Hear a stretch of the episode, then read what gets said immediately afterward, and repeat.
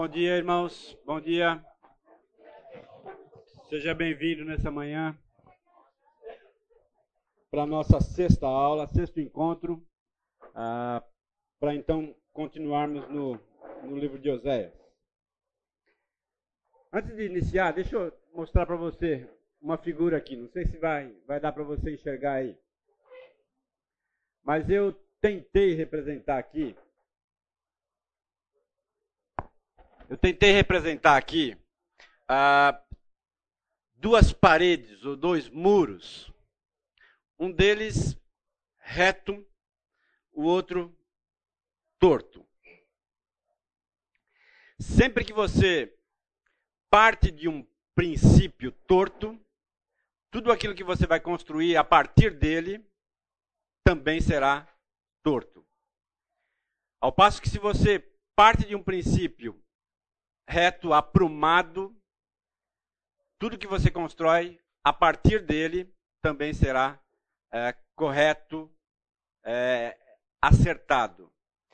Uh, me refiro então a processos de pensamento uh, baseados não no que Deus pensa, mas no que o homem pensa. Aquilo que elaboramos diante do nosso crivo de certo e de errado. Ah, o texto que eu gostaria que você abrisse aí é 1 Reis, capítulo 12. Porque há um contraponto aqui ah, significativo com o capítulo 8 ah, e 9 que nós vamos ah, elaborar hoje juntos aqui. Então, 1 Reis 12, a partir do verso 25. Então, só para situar você no capítulo 12, nós temos então aqui no final do capítulo 11 a morte de Salomão e então o início do reinado de Roboão, que desastrosamente separa, divide a nação de Israel em duas partes. A partir disso, então, Jeroboão versículo 25. Fortificou Siquém nos montes de Efraim, onde passou a morar. Depois saiu e fortificou Peniel. Jeroboão pensou. E é exatamente aqui que eu quero que você é, é, note. Ele começa então a elaborar pensamentos a partir daquilo que o próprio coração dele ah, revela a ele, comunica a ele ah, que é certo ou errado, ou que ele deveria ah, realizar e fazer para que ah, ele não, se, não fosse colocado de alguma forma em risco. Então, este pensamento é um pensamento que está começando a partir de uma base torta. E tudo então que ele vai construir daqui para frente vai ser em desacordo com aquilo que Deus esperava dele. Vamos lá. Jeroboão pensou: o reino agora provavelmente voltará para a dinastia de Davi. Isso era natural. Isso era real. Tá? Vamos lá. Se este povo subir a Jerusalém para oferecer sacrifícios no templo do Senhor, novamente dedicarão sua lealdade ao Senhor deles, Roboão, rei de Judá. Eles vão me matar e vão voltar ao rei Roboão. Depois de aconselhar-se, a partir do momento que eu decido me aconselhar com indivíduos que pensam torto, em desacordo com Deus, eu começo então a construir ainda mais com certezas equivocadas, com parâmetros equivocados. Bom, depois de aconselhar-se, o rei fez dois bezerros de ouro e disse ao povo: Vocês já subiram muito a Jerusalém. Olha, vocês estão cansados de ir para lá. Né? Vocês já subiram muito para Jerusalém para adorar lá. Aqui estão os seus deuses, ó Israel, que tiraram vocês do Egito. Opa!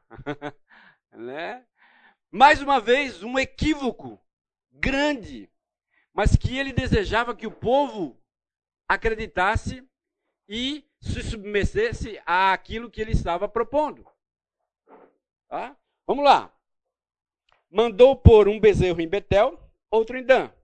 E isso veio a ser um pecado, pois o povo ia até Dan para adorar aquele bezerro.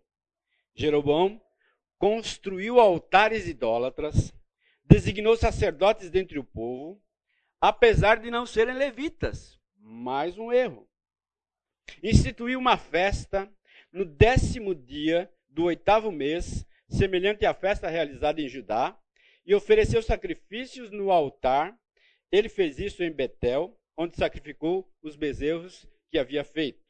Também estabeleceu lá sacerdotes nos altares, no décimo quinto dia do oitavo mês, data em que ele mesmo escolheu.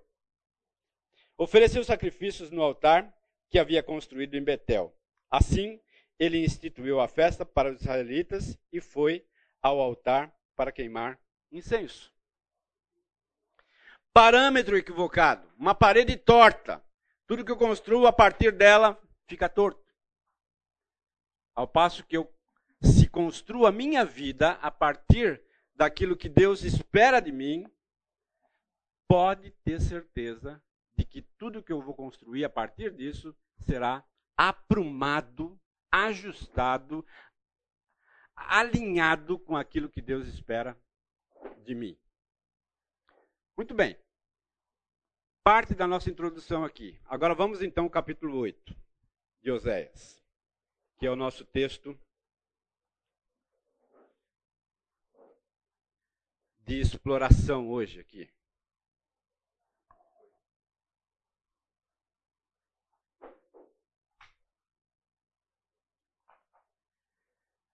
Oséias 8. Alguém lê o verso número 1 para mim.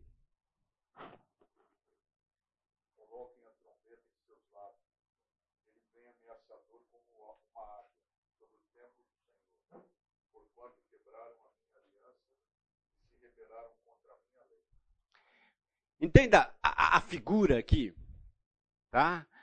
Ameaçadora como uma águia. Não sei se você já viu no, no Discover Animal, nesses, nesses é, é, canais de animal aí, onde aparece é, a, caça de uma águia sobre sua presa. E, e a intensidade em que ela, do alto, enxerga a presa e vem num rasante tão, tão, tão, tão determinado, com as suas garras, ela pega aquela presa e leva embora. Essa era uma figura que o povo conhecia muito bem. E é uma figura que Oséias traz para mostrar claramente qual era a, a, a, a indignação de Deus com a construção equivocada que eles estavam fazendo ali naquele momento da história. Ele vem ameaçador como uma águia sobre o templo do Senhor. Mas por que isso? E, e você e eu acompanhamos todo o processo desse, desse, desse, dessa, desse, desse julgamento de Deus, desse castigo de Deus. E nós sabemos muito bem. Mas aqui ele faz questão novamente de salientar os motivos que levaram Deus a tomar essa atitude, a se postar como uma águia ameaçadora sobre o povo. Tá? Vamos lá. Verso 1.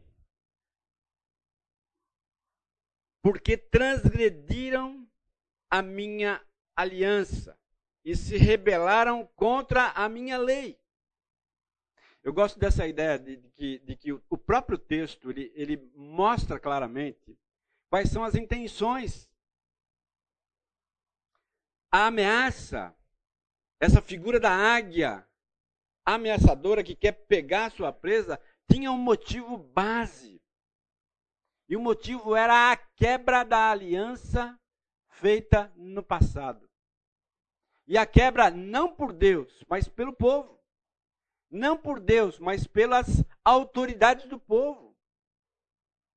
Quebraram sistematicamente aquilo que Deus havia instituído como uma aliança inquebrável entre ele e o povo. Se rebelaram contra a minha lei.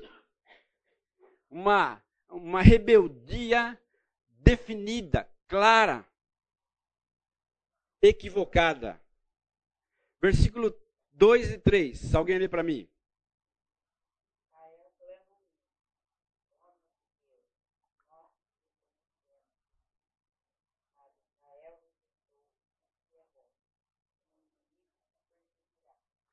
Rejeitou o que é bom. Quando a gente olha para esse texto e olha para a sociedade atual, nós percebemos com muita clareza a rejeição do que é bom de modo sistemático pela sociedade. Rejeição essa baseada numa parede torta, num parâmetro torto. Quantos pais hoje dizem assim: Eu não quero que meu filho passe aquilo que eu passei. Então eu dou tudo para ele, para que ele não passe aquilo que eu passei. Parede equivocada. Parâmetro equivocado. E nos esquecemos de que nós somos o que somos hoje porque passamos por tudo aquilo. né? Porque fomos submetidos a tantos, tantas dificuldades, tantas aflições que formaram aquilo que nós somos. E ao passo então que nós queremos proteger de tal forma, nos esquecemos de que nós estamos, na verdade, tolhendo possibilidades de um caráter aprovado, afinado com aquilo que Deus espera de mim. Como homem, como mulher, como cristão. Ah, eu não quero que meu filho trabalhe. Tá bom. vai, vai, vai ficar exatamente né, nesse, nessa, nesse marasmo. Né, nesse marasmo. Nós, nós em casa estamos sofrendo a, a síndrome do ninho vazio. Né? Os nossos dois filhos saíram de casa é, recentemente. Casaram e estão construindo as suas famílias, participando de outras comunidades evangélicas também. Né? Ah, e aí a gente fala assim, puxa vida, agora parece que está faltando alguma coisa. Né? E aí eu digo para minha esposa, graças a Deus que está faltando. né? Porque eles já se casaram maduros. Né? O menino tinha 25 anos, a menina tinha 26. Né? né? Já, já, já saíram. Né? Louvado seja Deus por isso, porque esse é o processo natural. Né? Processo natural. Queridos, a vida é assim. E nós precisamos entender com clareza isso. Não rejeite aquilo que a palavra de Deus diz que é bom. Porque quando a palavra de Deus diz que é bom, é bom. é bom, e ponto final. É, não tem que argumentar com isso. Versículo 4, alguém lê para mim.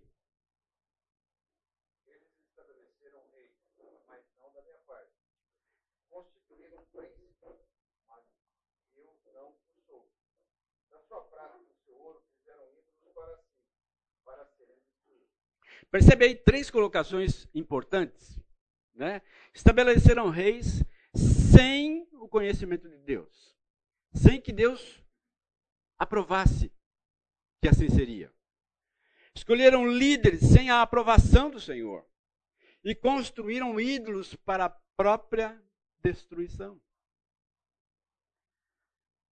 Novamente, os motivos pelos quais o Senhor se apresenta como uma águia ameaçadora sobre o povo de Israel, tinha consistência, tinha ah, muita força. A quebra da aliança, a rebeldia, a rejeição, a constituição de liderança sem que Deus aprovasse.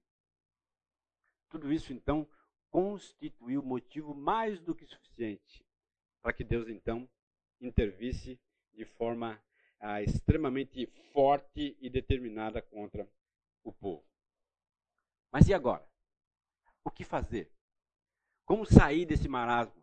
Como sair desse, desse enrosco que o povo mesmo havia se colocado, que a liderança do povo havia se colocado, que os sacerdotes corruptos haviam ah, entrado, que os príncipes do povo haviam se envolvido também. Lance fora o ídolo. Né? Verso 5, alguém lê para nós.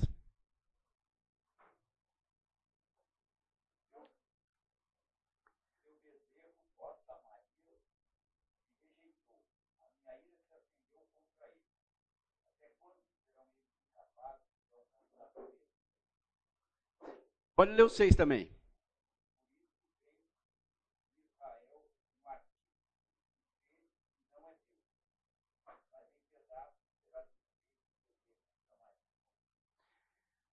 Com clareza, o profeta estabelece o que fazer. Como sair desse enrosco? Como sair desse embrulho que o próprio povo havia se colocado? E eu tentei é, é, mostrar para vocês qual era o problema em si. E aí então eu fiz a silhueta ali de um coração com um bezerro lá dentro. É. Na verdade, o coração do povo estava baseado num parâmetro equivocado.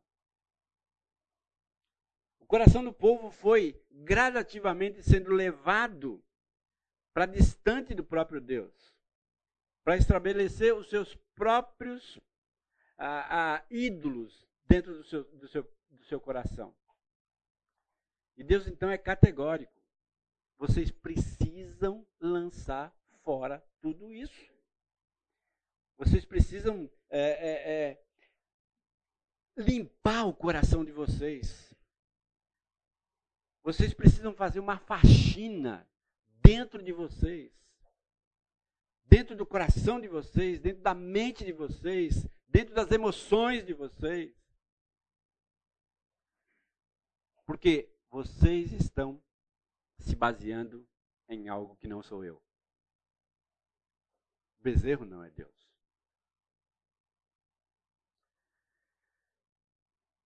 Quando a gente começa novamente a fazer um contraponto com a realidade de uh, Oséias e a nossa própria realidade. E nós temos sistematicamente dito aqui que o homem de lá é o homem daqui. Problemas que ele enfrentava lá são os problemas que nós enfrentamos aqui. As dificuldades, elas são idênticas. Talvez elas tenham uma roupagem diferente, mas as bases, as raízes elas são as mesmas. Por isso, então, nós podemos nos identificar claramente com esse povo. Porque nós também somos seduzidos diariamente, constantemente, a dividir a nossa atenção, a dividir a nossa mente e a nos conformar com determinadas realidades que estão confrontando com aquilo que Deus espera de cada um de nós. A solução? Lança fora tudo isso. Isso não é Deus. Ah, o versículo 7, ele tem uma, uma anotação aí bastante interessante. Porque semeiam ventos e cegarão tempestades. Não haverá seara a erva não dará farinha, e se der, comelão os estrangeiros. Eu coloquei uma nuvem escura ali, né? alguns raios saindo dela. E tentei a, a estabelecer ali a, uma, uma identificação mais clara. A colheita aqui não é nula, mas sim desastrosa. Porque algumas vezes nós pensamos assim, bom, eles semeiam vento e colhem tempestade, parece que isso aqui então é, é, é, é uma coisa nula, sem sentido. Mas na verdade não, né? Não era nulo, mas era desastroso. Era destruidor. Assim como é também para nós. Agora, o apóstolo Paulo deixa ainda mais claro isso. Alguém lê para mim Gálatas 6, 8. O que é que diz lá?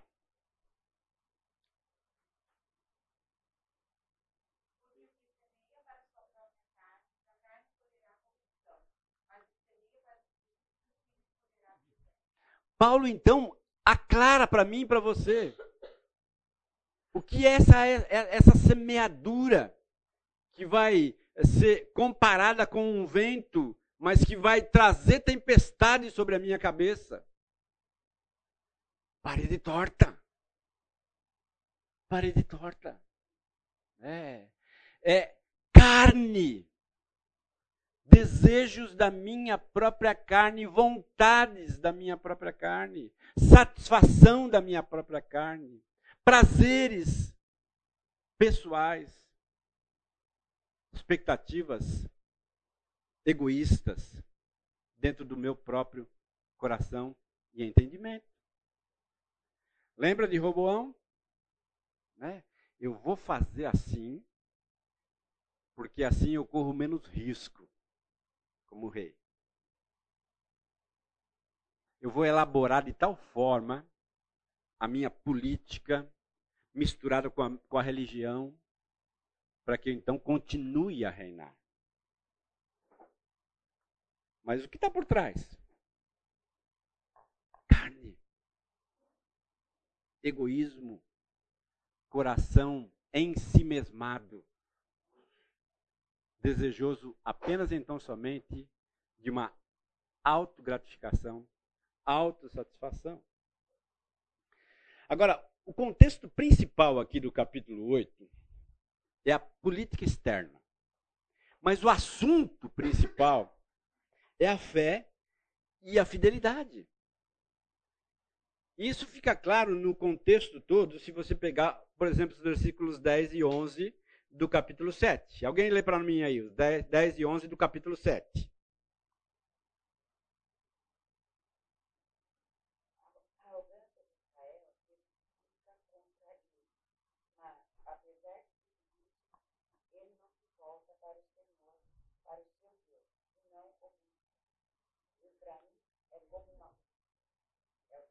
Não, o 11 também.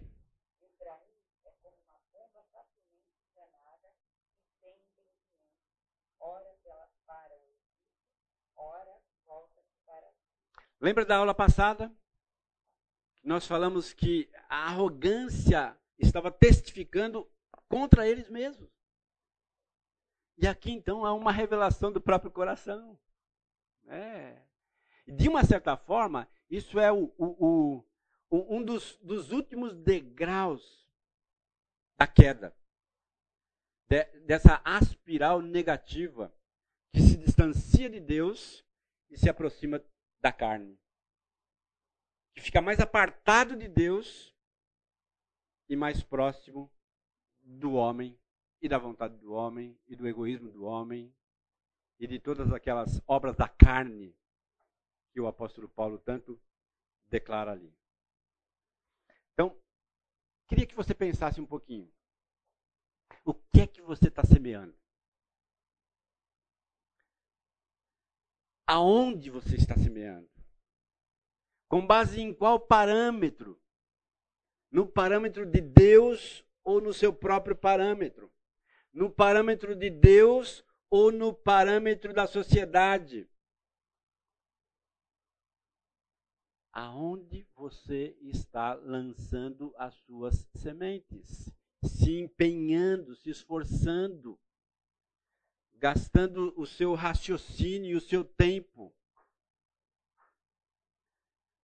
são em parâmetros ajustados, adequados com aquilo que a palavra de Deus testifica? Ou são em parâmetros equivocados, distorcidos, que não se estabelecem, que não se sustentam a partir daquilo que Deus espera deles. E aqui eu queria, queria parar um pouquinho e orar. Eu acho que o próprio Deus pode revelar a nós os nossos equívocos de pensamento e de processos de construção para que não venhamos a, a, cair nessa, nessa, nessa mesma situação que o povo de Israel estava posto aqui no capítulo 8. Onde Deus se mostra então ameaçador de tal forma, ao ponto de uh, desejar que o seu povo volte, mas com rigor, com força, para que o povo percebesse aonde estava pisando e quais os equívocos, equívocos que ele estava ah, tomando ali. Tá bom? Então eu gostaria que uma pessoa que desejasse levantasse sua voz e orasse por nós, por nossas famílias, por nossas casas, por nossa igreja, por nossa sociedade. Que Deus tenha misericórdia de nós e nos ajude a construir com base naquilo que Ele espera de cada um de nós.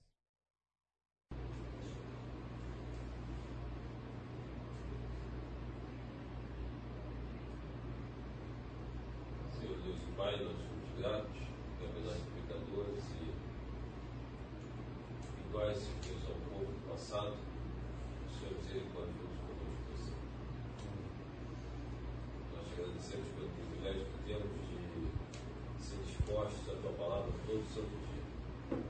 Obrigado por um momento como esse, Deus, que vamos aprender mais profundamente, Senhor Deus, aquilo que o Senhor tem ensinado desde os tempos antigos transforma as nossas vidas, as nossas vidas, Senhor Deus, conjugais, transforma, Senhor Deus, as nossas vidas profissionais, transforma, Senhor Deus, as nossas vidas aqui como irmãos em Cristo, para que a tua igreja, Senhor Deus, tenha um objetivo perfeito, certo, Senhor Deus, e direto, de ter o Evangelho acima de todas as coisas, que as nossas vidas, Senhor Deus, possam estar espelhando a Cristo, Senhor Deus, através das nossas atitudes, as nossas obras sejam realmente para glorificar o teu nome.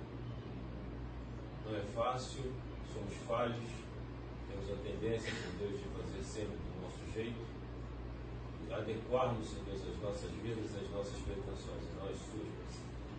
Transforma, Senhor cada vez mais, cada um aqui, os nossos irmãos, Deus, e eu, minha família, Senhor Deus, possamos realmente estar dispostos a te servir acima de todas as Obrigado, Deus, mais uma vez pelo dia de hoje. Em nome de Cristo Jesus.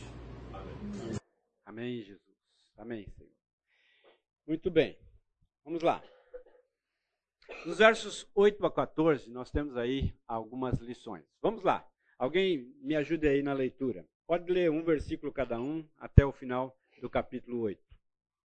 Israel é devorado, é devorado. Agora está entre as nações como algo sem valor foi para a Síria, o jumento selvagem mantém-se livre, mas Efraim vendeu-se para os seus amantes. Todavia, ainda que eles merquem socorros entre as nações, eu os congregarei. Já começaram a ser diminuídos por causa da opressão do rei e dos príncipes. Visto que Efraim multiplicou altares para pecar, esses altares serviram para pecar. Eu lhes escrevi todos os ensinos da minha lei, mas eles os consideraram algo estranho. Eles oferecem sacrifícios e comem a carne, mas o Senhor não se agrada deles. Doravante, ele se lembrará da impiedade deles e castigará os seus pecados. Eles voltarão para o Egito. 14. Israel esqueceu seu Criador e construiu palácios. Judá fortificou muitas cidades mas sobre as suas cidades enviarei fogo que consumirá suas fortalezas. Eu sei que existem vários aspectos aqui, mas eu, eu gostaria de focalizar num, num único aspecto, exatamente por causa do nosso tempo aqui. A religião falsa, ela paga dividendos calamitosos. Quando recorremos à astúcia e ao fingimento em qualquer setor, político, comercial, pessoal, lidamos com táticas igualmente perigosas que podem trazer sérias consequências. Somos amadores, brincando com o mal, mas lidamos com profissionais que vão nos liquidar rapidamente, como nos adverte o apóstolo Paulo. Olha o que diz lá, Efésios 6,12.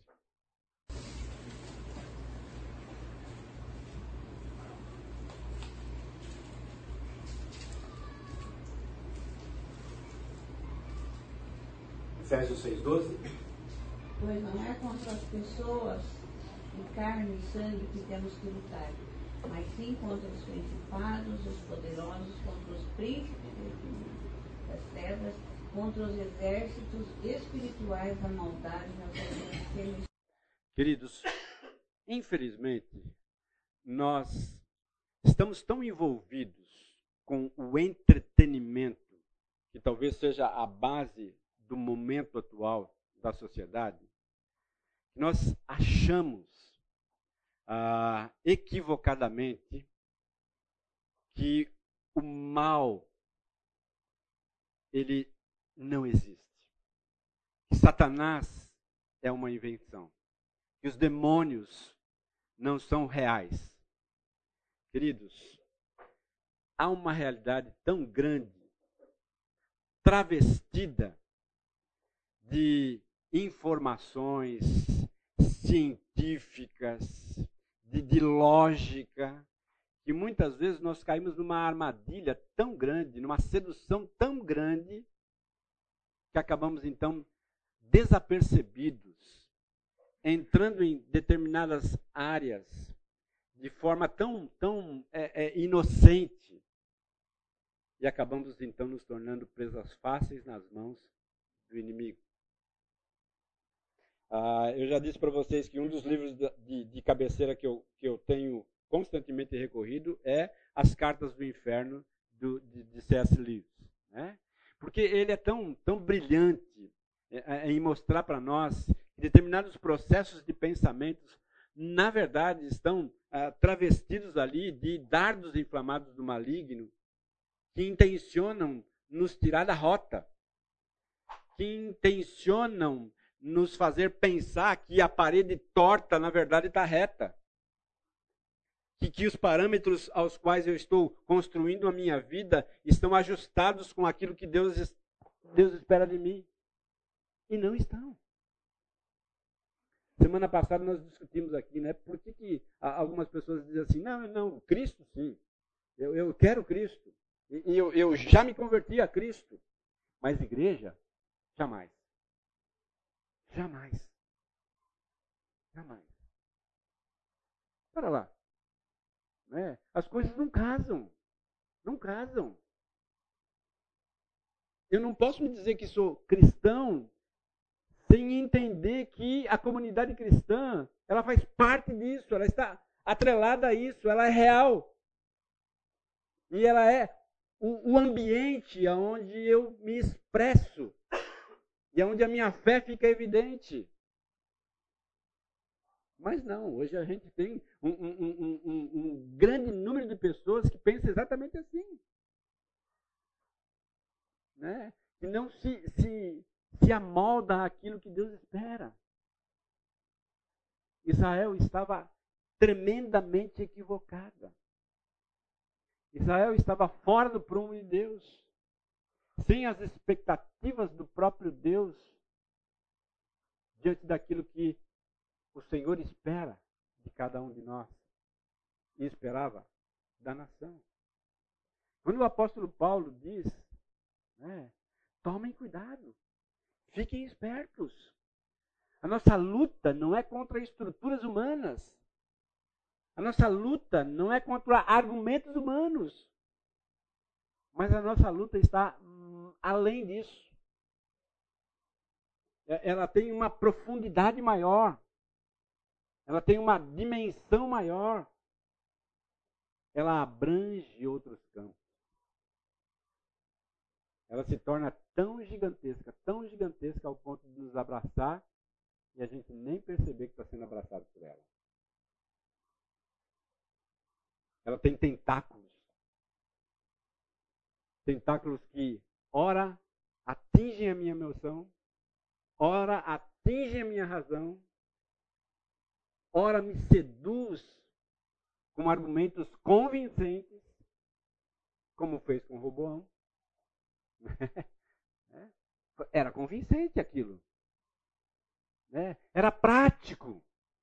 Era prático oferecer ao povo do, dois locais de adoração. Era mais, é, é, é, ah, mais dentro daquilo que ele esperava oferecer um bezerro em forma de Deus e dizer que aquele bezerro foi responsável em livrar o povo do Egito. Argumentos mentirosos, mas que o convenceram a agir daquela maneira. Queridos, muitas vezes nós somos convencidos. Convencidos. A, a, a tomar determinadas atitudes, a tomar determinados rumos na nossa vida, que nós achamos que de fato são certos, mas que nunca nós perguntamos para Deus. Nunca nós nos colocamos frente a frente com a palavra de Deus, dizendo isso, isso é, é, é realmente está aqui ou está aqui. Está naquilo que Deus espera de mim ou está apenas então somente no meu coração? No meu coração corrupto, ah, enganado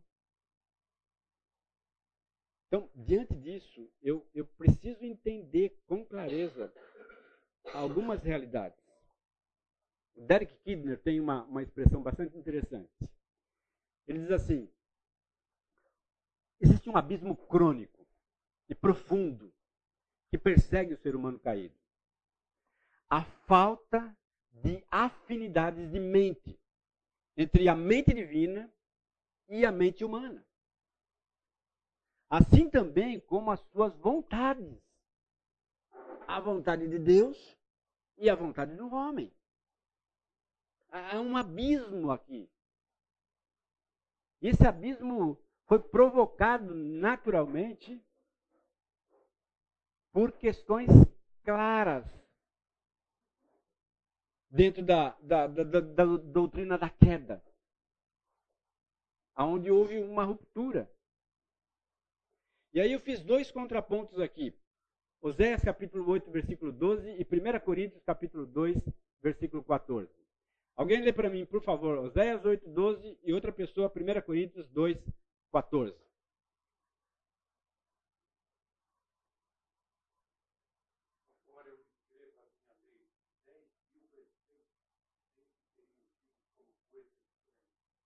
Coisa estranha. 10 mil preceitos. Mas vocês ainda achariam isso estranho. 1 Coríntios 2,14.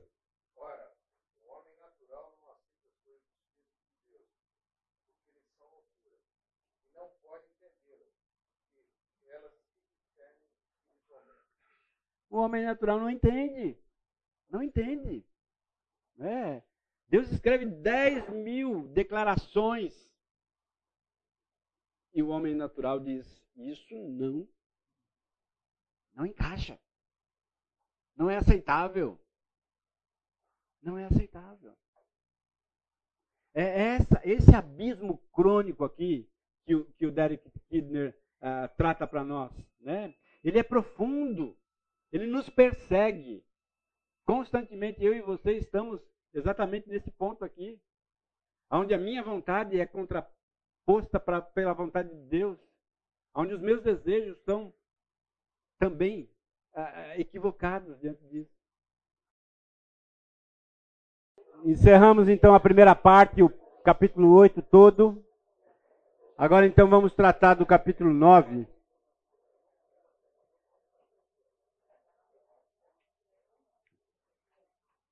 Mas antes da gente entrar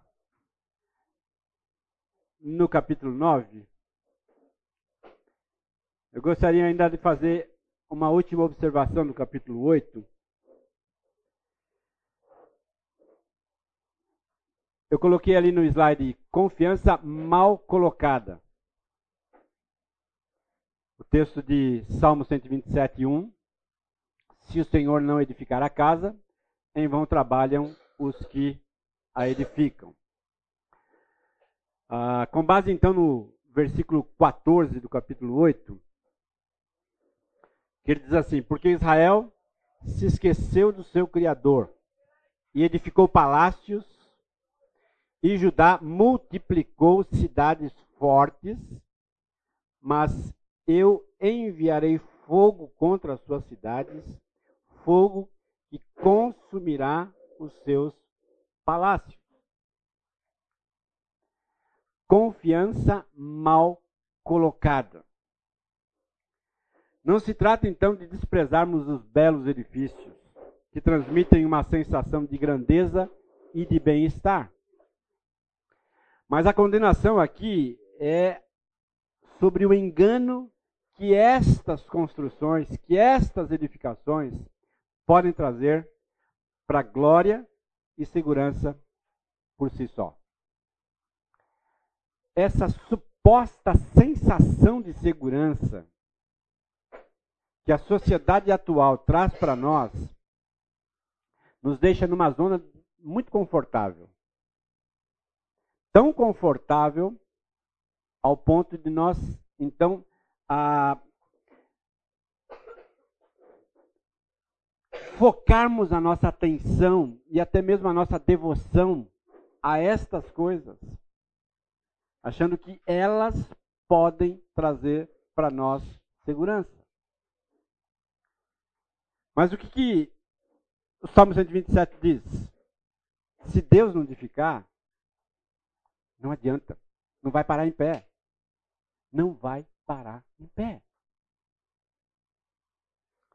Israel se aparelhou da multiplicação de sacerdotes, da multiplicação de autoridades, da construção física de estruturas que, ao olhar, davam a eles a sensação de segurança. E o que, que Deus diz? Olha, eu vou enviar fogo sobre vocês, isso aí não vai parar em pé não vai parar em pé. Né? Aonde você está colocando a sua confiança?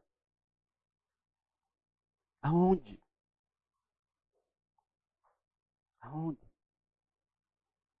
Na sua formação, nos seus PHDs, nas suas graduações, achando que elas vão te garantir, queridos, a única coisa que nos garante é o Senhor. É o Senhor. É nele, nele. Não estou dizendo aqui que você não tem que se empenhar e, e, e angariar títulos. Claro que você tem. Mas o que você não pode fazer é colocar a sua confiança nisso. E se sentir confortável por isso. O nosso conforto está em Deus. A nossa segurança está em Deus. As nossas certezas estão em Deus. E em mais ninguém. E em mais ninguém. Até aqui eu não, não abri para que você tivesse a oportunidade de falar. Mas alguém quer colocar alguma observação, alguma colocação?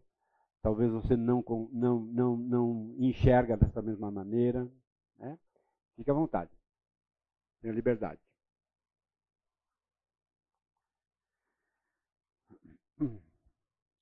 Pois não. Em dúvida se devia falar não, mas estou sentindo coceira. E essa tem sido uma preocupação constante. Ah, dedico muita parte, boa parte do ministério ao aconselhamento bíblico. E eu não sei o quanto os crentes estão atentos a um dos pecados mais comuns dos nossos dias. Se trata de idolatria. A idolatria é um dos assuntos mais tratados nas Escrituras. E qual a forma dessa idolatria? A forma é a seguinte: problemas emocionais, problemas psicológicos, não estão sendo tratados pelas Escrituras, mas por pensamentos humanistas. Eu entendo que isso é pecado. É deixar a suficiência das Escrituras para recorrer à falsa segurança de um tratamento limitado, uma vez que o homem natural não enxerga além do que ele vê, ele só trata com sintomas, mas não trata das questões do coração. Então, é, é um, um, livro como esse, um estudo como esse, é um grande alerta para nós. Somos gratos a Deus por isso. Nós precisamos estar atentos e bem acordados para a suficiência das Escrituras. Amém, amém. Ótimo. Obrigado, pastor. Pois não. Só complementando, complementando né, agradecendo porque eu vi que o senhor pregou sobre isso no, faz alguns domingos. Meu coração vibrou, né? Porque as igrejas estão fazendo assim, cara, elas estão enchendo do negócio de souza, de terapia e tal, e não sei o quê. E o homem não sai dessa condição de pecado, não sai, não sai na questão de julgar, mas, cara, a gente tem a graça de Deus, a gente tem o Espírito de Deus. Teve até outra pregação que falou que a gente nasceu de novo. Então, se a gente nasceu de novo, a gente tem um Espírito gente tem que andar no Espírito, então, só um desabafo. Sim. certo. De terapia, a escritura não tem mais valor, o espírito não, não, não, não opera em ninguém mais, então só um desabafo. Ótimo. Mais alguém? Pastor, eu acho que a confusão também em se mandar para as duas linhas. Ah, não, você faz isso aqui, mas também faz aquilo lá. E há uma a pessoa que está atacada por essa é, situação, principalmente na área afetiva e, e emocional, ela fica confusa, porque ela já está confusa. Então, às vezes, o direcionamento, né, a gente não encarar de frente, olha, o seu problema é a idolatria, mas encaminha também muitas vezes para outra, é, para um profissional A, B ou C, é, é muito complicado. Então a pessoa fica cocheando entre dois pensamentos. Como ela já não está muito bem da, da ideia, ela ela fica nessa divisão. Às vezes ela vai para um lado, às vezes vai para o outro. Eu creio que essa. Não estou dizendo que não deva, uma pessoa que tem um problema de saúde, da idolatria, lógico, é, ela não deva ser encaminhada para um psiquiatra para fazer aquilo que a gente chama de estabilização, até que a pessoa tenha condições de conversar a respeito do fato. Sim. Mas eu vejo que há muita condução antecipada antes de se fazer uma análise, encaminhar a pessoa sem dúvida. Uh, deixa eu só mostrar para vocês essa, essas declarações aqui do Swindle, uh, baseado naquele livro Vivendo Provérbios. Ele coloca assim: cada momento da nossa vida em que estamos despertos, operamos de um ou de outro ponto de vista, humano ou divino. Às vezes, refiro-me a eles como perspectiva horizontal ou perspectiva vertical.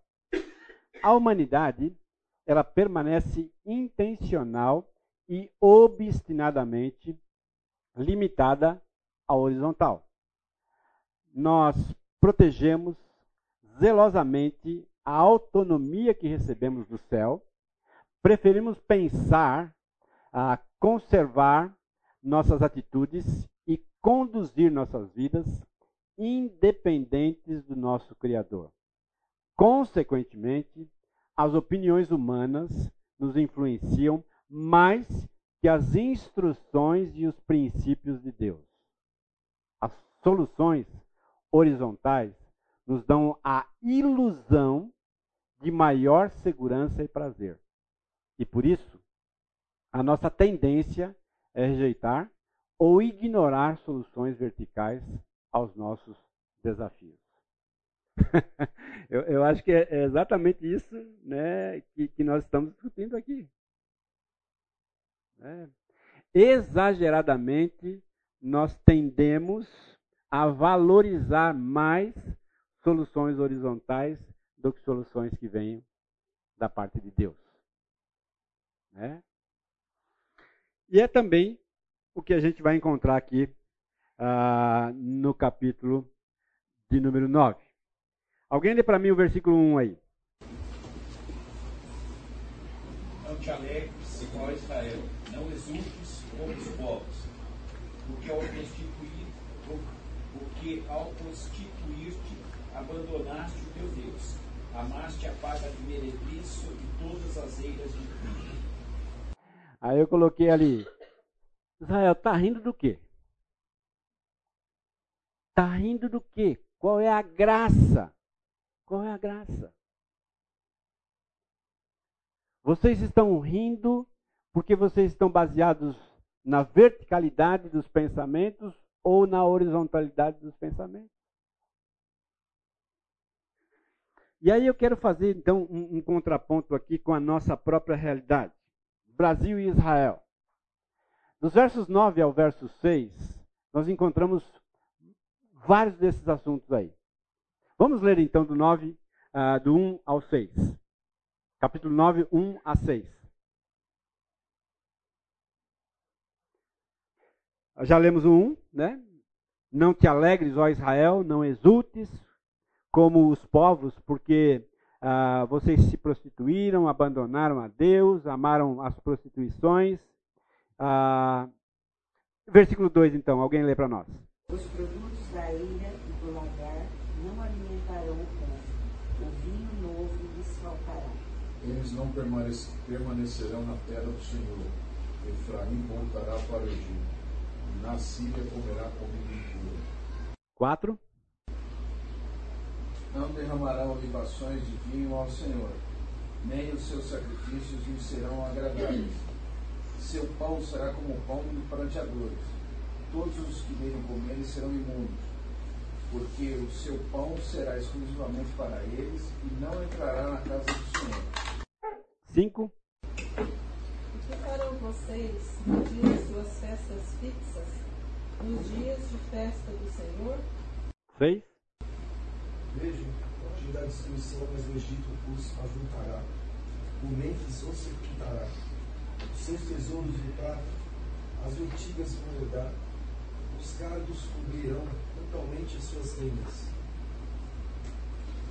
Está rindo do que Israel? Está rindo do que Brasil? Motivos verticais. No caso de Israel, o reino norte estava agonizando os seus últimos momentos de vida, devido ao acúmulo de pecados que nós tratamos na aula passada. É? Ah, motivos verticais. Nós sabemos e todos nós percebemos isso quando vamos ao supermercado, quando vamos abastecer o nosso carro, percebemos que a economia não vai bem. E que não é uma realidade isolada ao nosso, ao nosso contexto brasileiro, mas é uma realidade maior.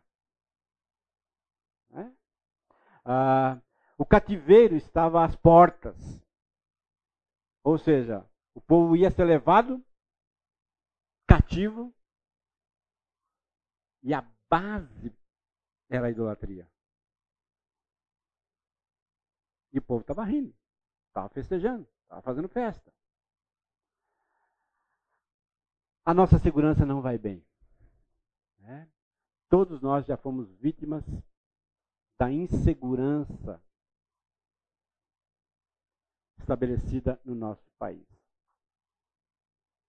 Por que, que nós estamos nos refugiando em condomínios? Porque sabemos que as casas de rua elas são mais vulneráveis às do condomínio. E essa semana eu, eu, eu, eu vislumbrei uma notícia uh, zapeando ali no celular que a bandidagem já está uh, se, se estabelecendo nos condomínios para furtar os condomínios. Ao ponto de uma dessas, dessas eh, histórias, uh, eles alugaram uma casa dentro do condomínio, no Alphaville. Depositaram 50 mil reais de calção.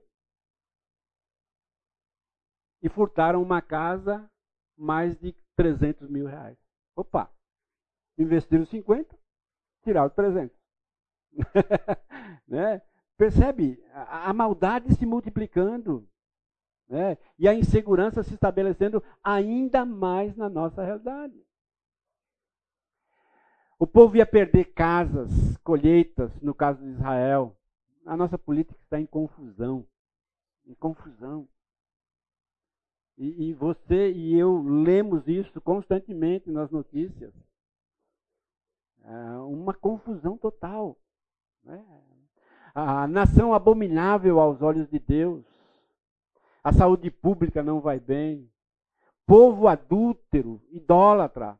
A religiosidade, ela é idólatra do nosso país. É.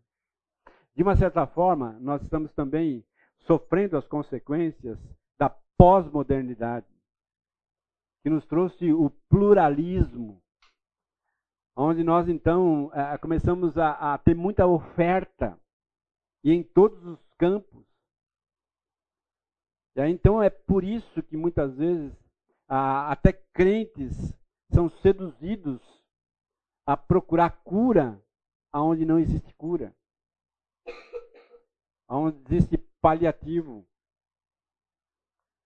Ah, é muito comum né, o indivíduo ir para uma igreja, ouvir determinada coisa e dizer: Eu preciso de uma oração forte, e recebe a oração forte, mas aí, durante a semana, ele encontra com alguém que diz assim: vamos no Espiritismo, porque lá você vai tomar um passe e isso vai melhorar. E ele então recorre a isso.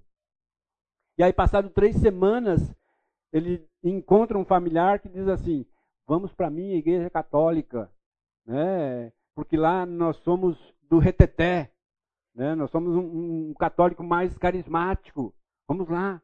E ele vai. E fica migrando assim. Né? dentro desse emaranhado de religiosidade, achando que há elementos bons aqui, elementos bons ali, elementos... e vira uma confusão. Uma confusão. Lembra que, que nós falamos que o, o povo de Israel estava enxergando Deus com os olhos do politeísmo. E quando eu então enxergo Deus assim, a qual Deus eu devo devoção? Se um Deus permite o sexo entre o mesmo sexo e o outro não. Se um Deus permite ter três mulheres, em qual deles eu vou? É. Qual deles eu vou, vou alinhar a minha vida, ajustar a minha moral? É essa confusão, é essa realidade. Né? Ah, sem nascimentos, nem pessoas e nem criação. O próprio Deus diz: não vai mais nascer. Né? O estancar a madre. As comunidades evangélicas seduzidas por um evangelho de facilidades. Né? Ah, peregrinos entre as nações. Aí eu coloquei ali a seleção. Nós sabemos que não vai ser campeão. Né? né? Copa do Mundo no final do ano, nós sabemos que não vai ser. Né? Não vai rolar. Né? Tenho lá minha dúvida. Né? Vamos lá. Olha o que diz aí Alec Moulton. Para Israel nos tempos de Oséias, a religião invadia todas as esferas da vida, menos uma: a consciência. O que faltava era a essência da verdadeira religião. Estava é? ah, em todas as áreas a religiosidade mas não estava na consciência do povo. Não estava na consciência da nação, não estava na consciência das, das, lideranças da nação. E quando então a nossa consciência é corrompida pelo pecado, é distorcida por parâmetros equivocados, tudo vai à tona, tudo vai abaixo. Ah, qual é a verdadeira religião? Alguém lê para mim aí, Tiago 1, 27. A religião que Deus, nosso Pai, aceita como pura e imaculada é esta: cuidar dos órfãos e das viúvas em suas, em suas dificuldades e não se deixar corromper pelo mundo. E não se deixar corromper pelo mundo. E não se deixar uh, seduzir. Não permitir que essa corrupção que está lá adentre aqui. Tiago 4,4. Alguém lê para nós?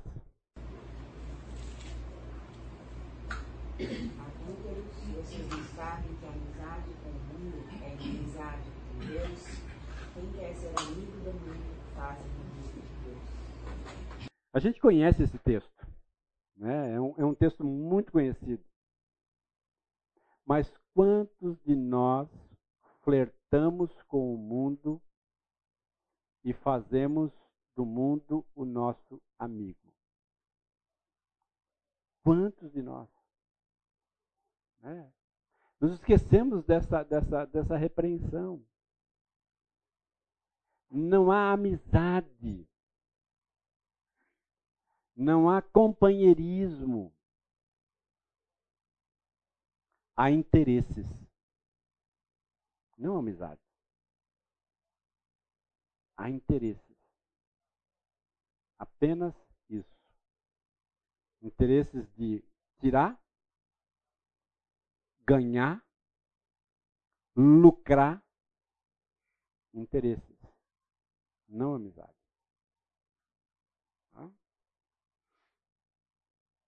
Ah, pontos de vistas aí.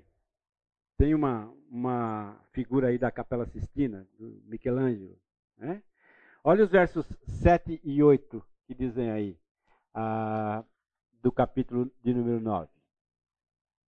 Alguém lê para mim aí. 7 e 8.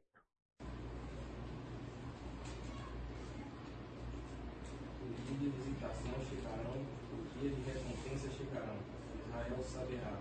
O profeta é um touro, o homem espiritual é louco por causa da multidão de tua iniquidade e o grande ódio.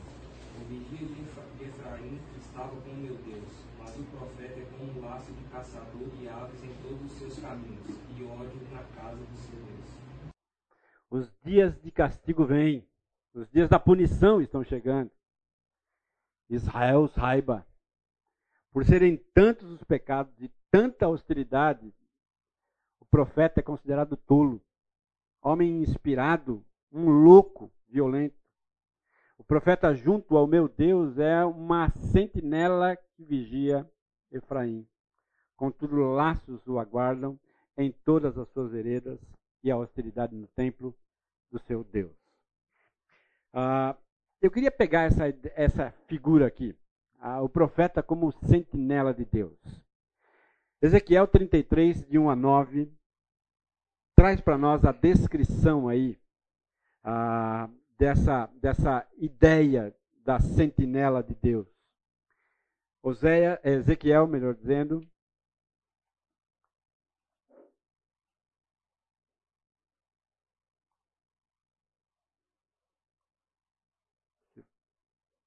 Ezequiel 33, versos de 1 até o verso de número 9. Ezequiel 33, 1 a 9. Veio a mim a palavra do Senhor dizendo: Filho do homem, fala aos filhos do teu povo e dize-lhes: Quando eu fizer vir a espada sobre a terra, e o povo da terra tomar um homem dos seus limites e o constituir por um atalaia por seu atalaia, e vendo ele que a espada vem sobre a terra, tocar a trombeta e avisar o povo, se aquele que ouvir o som da trombeta não se der por avisado, e vier a espada e o abater, o seu sangue será sobre a sua cabeça. Ele ouviu o som da trombeta e não se deu por avisado. O seu sangue será sobre ele, mas o que se dá por avisado salvará a sua vida. Mas se o atalaia vir que vem a espada e não tocar a trombeta, e não avisar ao povo, se a espada vier a abater uma vida dentre eles, este foi abatido na sua iniquidade, mas o seu sangue demandarei do atalaia.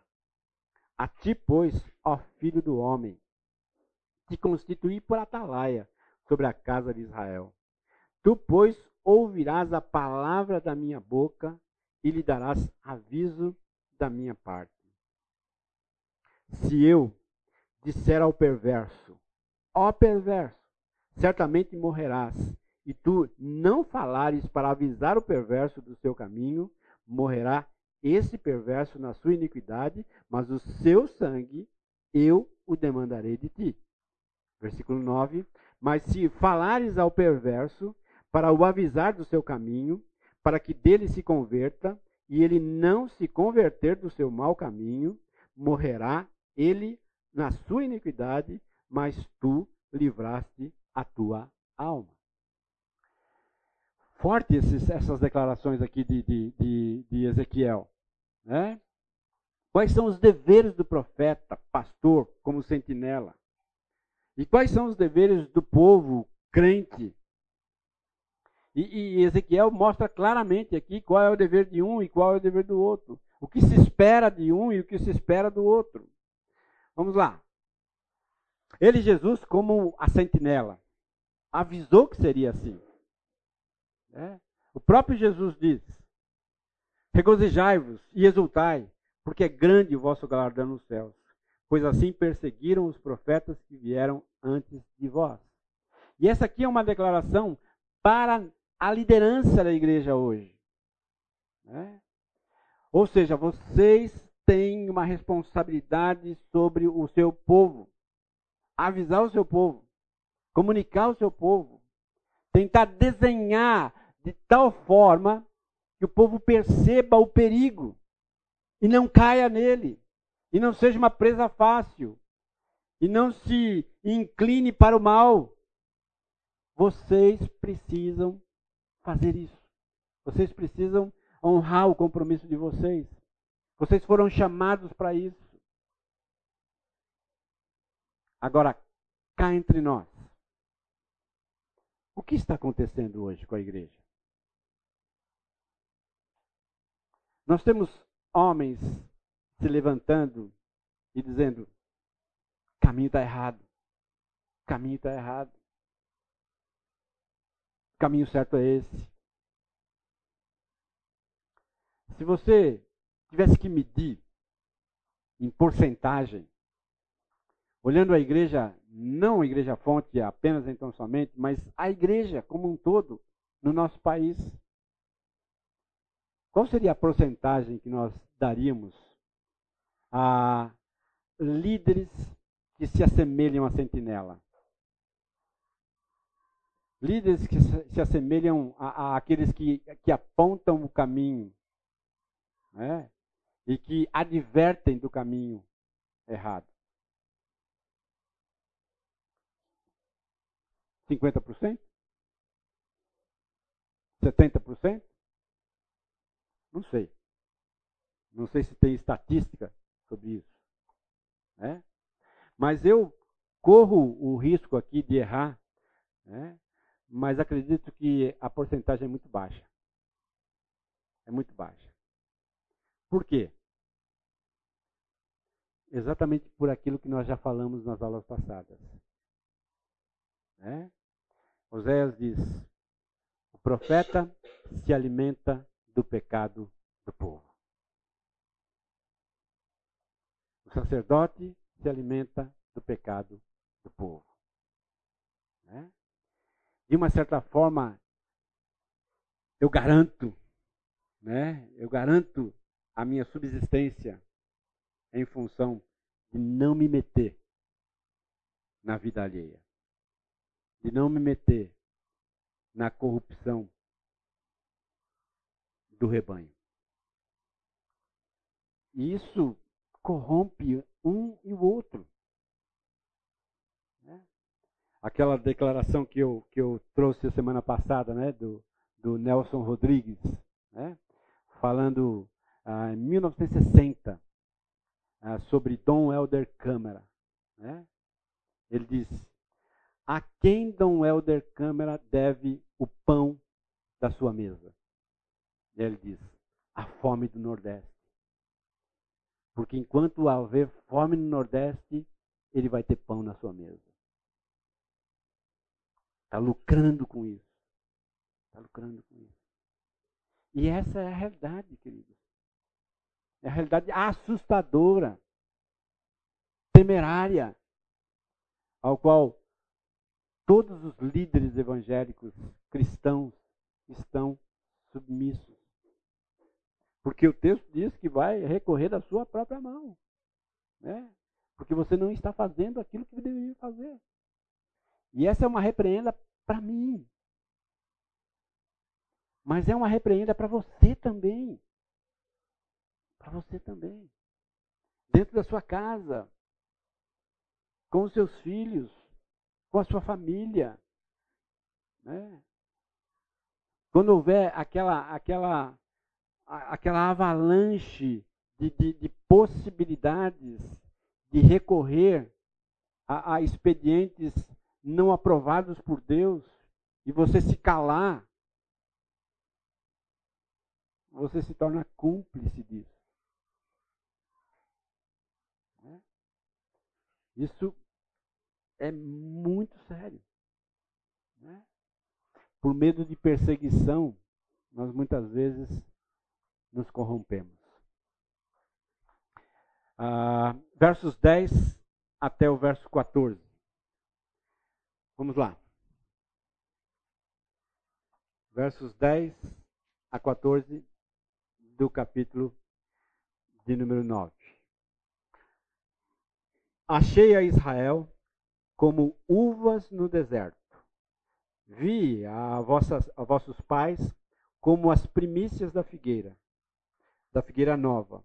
Mas eles foram para Baal Peor e se consagraram à vergonha, à vergonhosa idolatria, e se tornaram abomináveis como aquilo que, que amaram. Quando Efraim, quanto a Efraim, a sua glória voará como ave. Não haverá nascimento, nem gravidez, nem concepção.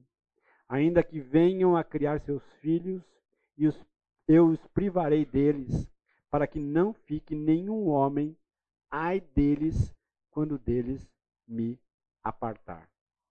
Versículo 13: Efraim, como planejei, seria como tiro, plantada num lugar aprazível, mas Efraim levará seus filhos ao matador. Dá-lhes, ó Senhor, que lhes darás. Dá-lhes um ventre estéril e seios secos.